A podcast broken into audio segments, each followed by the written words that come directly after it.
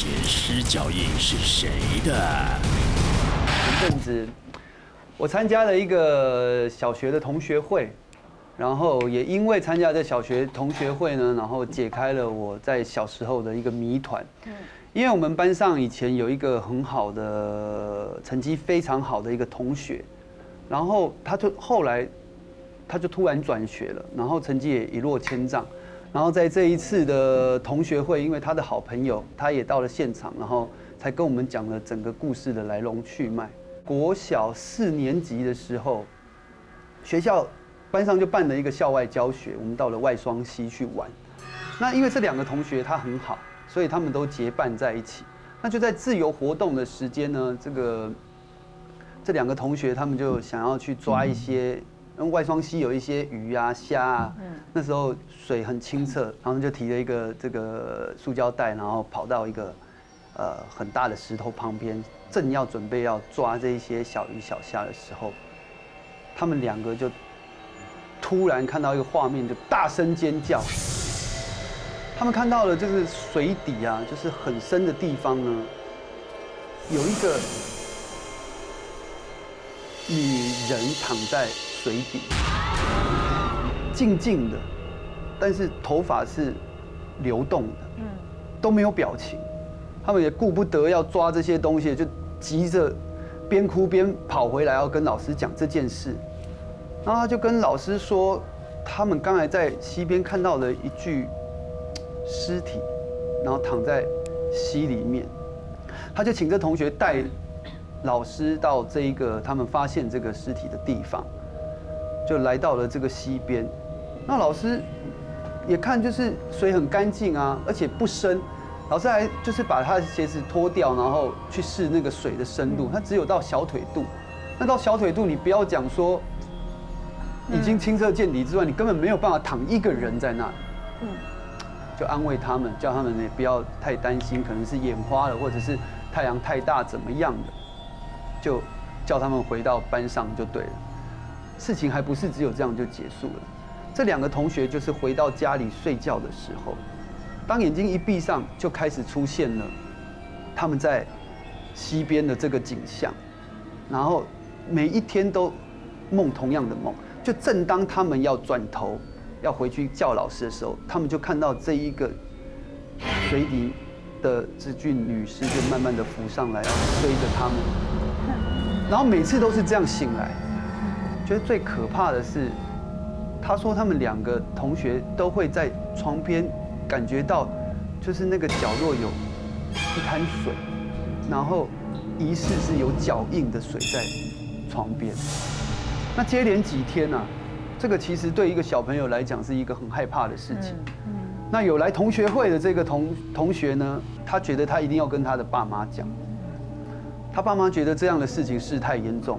就带他去行天宫去收经，做那个祭盖、这盖，然后帮他求了一个平安符，让他带在身上。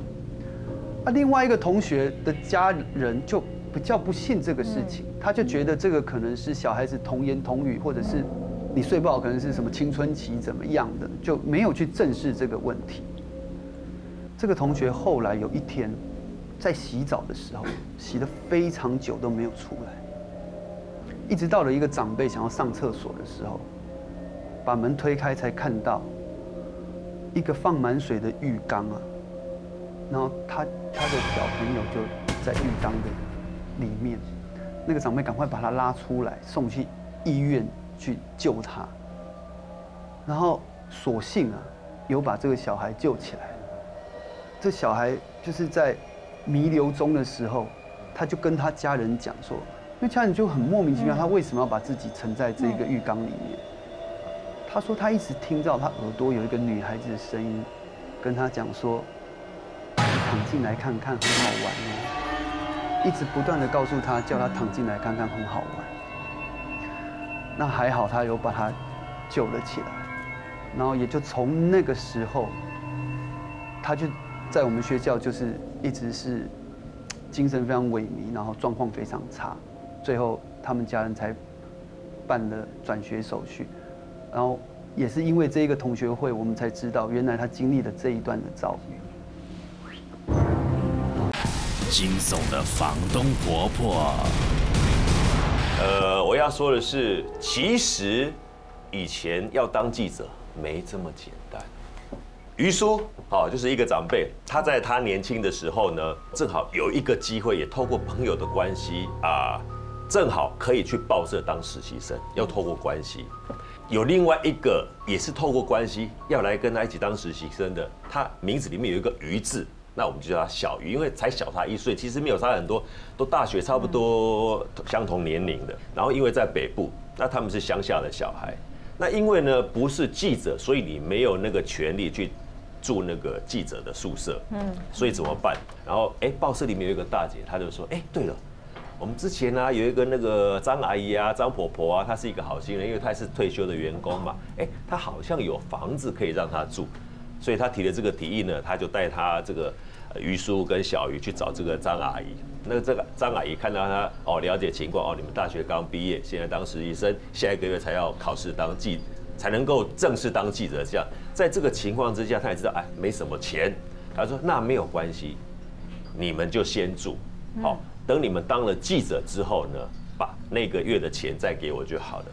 就进去住啦，OK，然后就开始他们实习生的生活啦。因为记者大家知道嘛，可能呃也很忙，很一大早就要出去了，可能早上五点多四点多就要出去了，所以一直跟那个张阿姨、张婆婆她没有什么见面，就叫每天这样子忙啊，又要跑新闻，又要念书，又要负呃准备考试各方面的这样子。隔了一段时间，大概应该还不到一个月吧，突然有一天早上，那个老于啊五点多要出门。哎，正好出来要关门的时候，哎，怎么看到对面门口有一个穿旗袍的、身材挺好的女孩子？他就看到她和老于嘛，想年轻人嘛，哎，这个好像看到漂亮的小姐，就想说，哎，是不是可以认识一下？就就在等他那个那个转身要看她，就等了很久。那个女生转身看到他，来就给他笑了一下，他就很开心啊，就是。哎，你好，你好，你好啊！我是这个住在里面的啦。哦，那因为张阿姨啊，就先让我们住这样啊。哎，请问你是？他心里想说，他可能是那个张阿姨的女儿，或者是什么样的亲戚，回来跟他住这样。他说：哎，你好啊，没有看过你耶。那我姓我姓于哈啊，请问你怎么称呼啊？怎么样？那个女生一就一直笑，一直笑，没有跟他呃讲话，他就比个手势，他说。哦，对对对对对对，我要去跑新闻，他就跑掉。那改天见了，就跑掉了。那一天真的很忙，到晚上九点多回来的时候，这个很累了嘛，这个腿也酸了，然后脑袋也大概也空了。这样走着走着回来的时候，哎，看到那个女孩子，就早上看到那个穿旗袍的女孩子，正好也要回家。他这个一看到那个女孩子，哎，精神又来了，哇，可以看到漂亮的小姐，好开心哦！就哎，你好，你好，你好，哎，你也刚回来啊？啊，对啊，我也刚回来啊啊！你在忙什么？怎么？哎，那个小姐一直都没有跟他讲话，就这样笑着笑着笑着，不好意思，我应该怎么？称呼你？这样，不然这个见两次面了哈，就你也没有自我介绍。那个女孩子还笑笑，还是这样子。她说：“哦，好吧，那女孩子吧比较矜持，大概也不想讲，她就先进去睡觉了。好了，那大概一个月到了。”哦，他们也考完试了，然后在这个当中一直都没有再碰到面，就有考上了就很开心。他说：“哎，我们考上了，是不是应该谢谢那个张阿姨、张婆婆啊？对啊，不然她这样子平白无故的帮助我们，那我们今天中午请她吃饭好了。去找那个张阿呃张阿姨或张婆婆，就一直敲门，一直敲门，一直敲门。奇怪，怎么敲都没有人回应。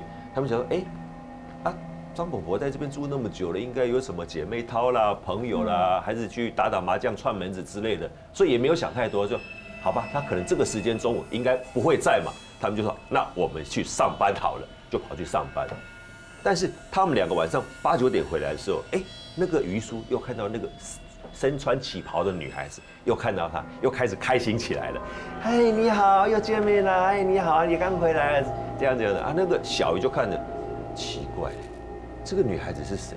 以前没有看过她，而且我们这边说真的，住没几户人家，就好奇怪。那我去跟她打个招呼，她就去，哎，你好，我叫小鱼哈。那因为我们住在张妈妈家，然后因为她很帮忙我们，我们想请她吃饭啊，不晓得她什么时候有时间，可不可以麻烦你去转告她一下？哎女孩子还是没有什么讲话，但是突然之间，那个女孩子这个脸色稍微一变，就哎。变得没有那么有笑容，还是一样，但是还还是一样做那个手势，就请上吧，就请他们两个要上楼这样子。那那老那于叔其实也好多次了嘛，就啊反正比手势我就上楼。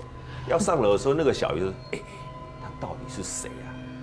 他说：“哦，不是跟你讲，我也不知道啊。对啊，你刚才问他也不讲啊。”他说：“他说好吧，我再去问清楚。”突然之间，他要接近他的时候，突然胸口阴闷，会痛。说：“哎，奇怪，怎么了？”因为啊，这个小鱼他是南部人嘛，他要来台北工作的时候，妈妈有去庙里面帮他求一个呃平安符，他、那个平安符是一个观音的一个、一个神像这样，然后它是一个玉佩，他想到，哎、会不会是那个玉佩可能不小心撞破了，有那个边边刺了会痛这样子？他想说身体要这样子要拿的时候，那个女孩子看他这个动作，咻飘一下就不见了，对，就是用飘的不见。要想又奇怪，啊，我只是这个动作啊。那老爷说你吓到人家了啦，你做这个动作干什么？啊，没有啊，就是要看那个玉佩怎么样啊。好，就拿起来，哎，其实也没怎么样啊，就，对吧？他们两个就好，那我们赶去追那个女孩，就去跟她说清楚。他们两个跑得很快，跑到楼上的时候，那个女孩子不见了，不见了。那老爷想说，哎，都是你害那个吓到人家啦，算了算了，我们还是进去睡觉好了。于是进去睡觉了，但是那个小鱼越想越不对，奇怪了，啊，以前没有看过他，啊，现在看到他，啊，我做这个动作的时候，对，他是观观音玉佩，但是他也没有必要跑这么快呀、他就越想越不对，整个晚上都没有睡觉，一直到天快亮了，那个时候四点多五点大概就天就亮了，他说，哎，来，于叔于叔于叔，我跟你讲啊，这个时候张伯伯他应该在家，我们去敲他的门，去跟他讲一下，我们要请他吃饭。那于叔也讲，好啊好啊，不然我们这么忙，搞不好都真的都遇不到，就去敲门，敲敲敲敲，敲了很久，敲了很久，张妈妈、张阿姨、张婆婆、张奶奶，哎都没有人在，他就觉得很奇怪。当他们在想说怎么没有人的时候，突然闻到一股恶臭的味道，对，就是那种恶臭，非常臭的味道。不对嘞，怎么会有这种恶臭的味道？好，就报警，报警来请那个开锁的来开锁，开锁进去之后，婆婆已经死在里面，那个尸体也也稍微有腐烂，就那个尸水也流出来了嘛。然后就请法医来了，法医就说，其实婆婆她已经过世差不多两个礼拜了。于叔跟小鱼他们就进去房间里面看，就看到一张呃图呃挂图，上面呢就是老于看到那个曼妙的女子穿着旗袍，对，然后就是张婆婆年轻的照片。嗯，事实上就是她发现那个时候婆婆她已经往生了。